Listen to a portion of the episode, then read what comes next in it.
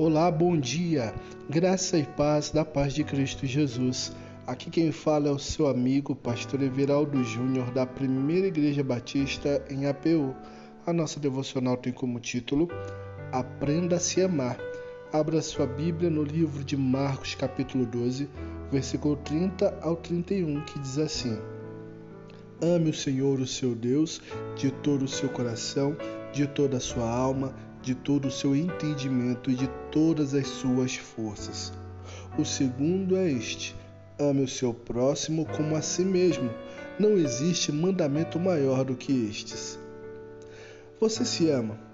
Ao lermos estes versículos, conseguimos compreender qual a prerrogativa de Jesus ao ensinar estes mandamentos: o amor. Ele deve nortear as nossas vidas.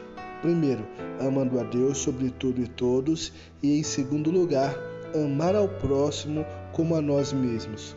O problema com este segundo mandamento está na dificuldade que temos de cumpri-lo totalmente como é ensinado. Muitas vezes não conseguimos amar ao próximo porque ainda não aprendemos a amar a nós próprios de forma equilibrada. De um lado, existem aqueles que pecam pela falta de amor não se valorizam, não se cuidam, não respeitam seus limites, são negligentes, desleixados, autodepreciativos, têm baixa autoestima e etc. No outro extremo estão aqueles que se amam demais, são egoístas, se consideram superiores, nunca se importam com o outro, são altivos, são ensimesmados, individualistas, independentes e etc. A forma como você se vê será determinante na maneira como também olha para os outros. Quando amamos a Jesus acima de tudo, somos capacitados a mudar a forma de olhar para nós mesmos e para os outros. Aprenda a se amar com a ajuda do alto.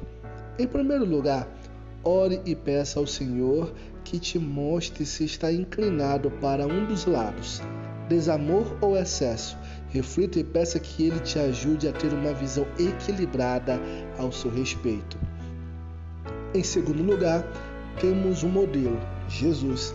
Precisamos ser mais parecidos com ele, reconhecendo nele o padrão para o nosso real valor.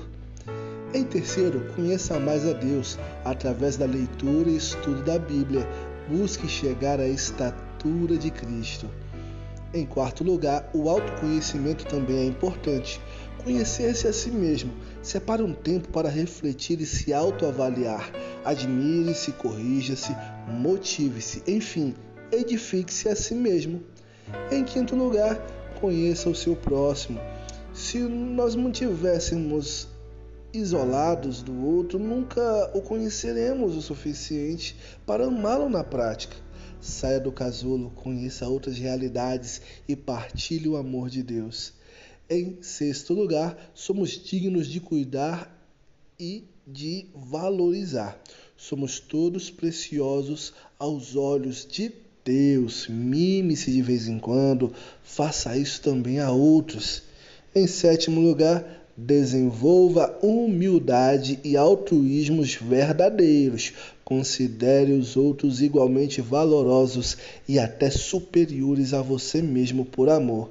Em oitavo e último lugar, busque desenvolver relacionamentos saudáveis e estáveis. Vamos orar? Senhor meu Deus, tu és amor. Obrigado por nos amar e nos ensinar a amar.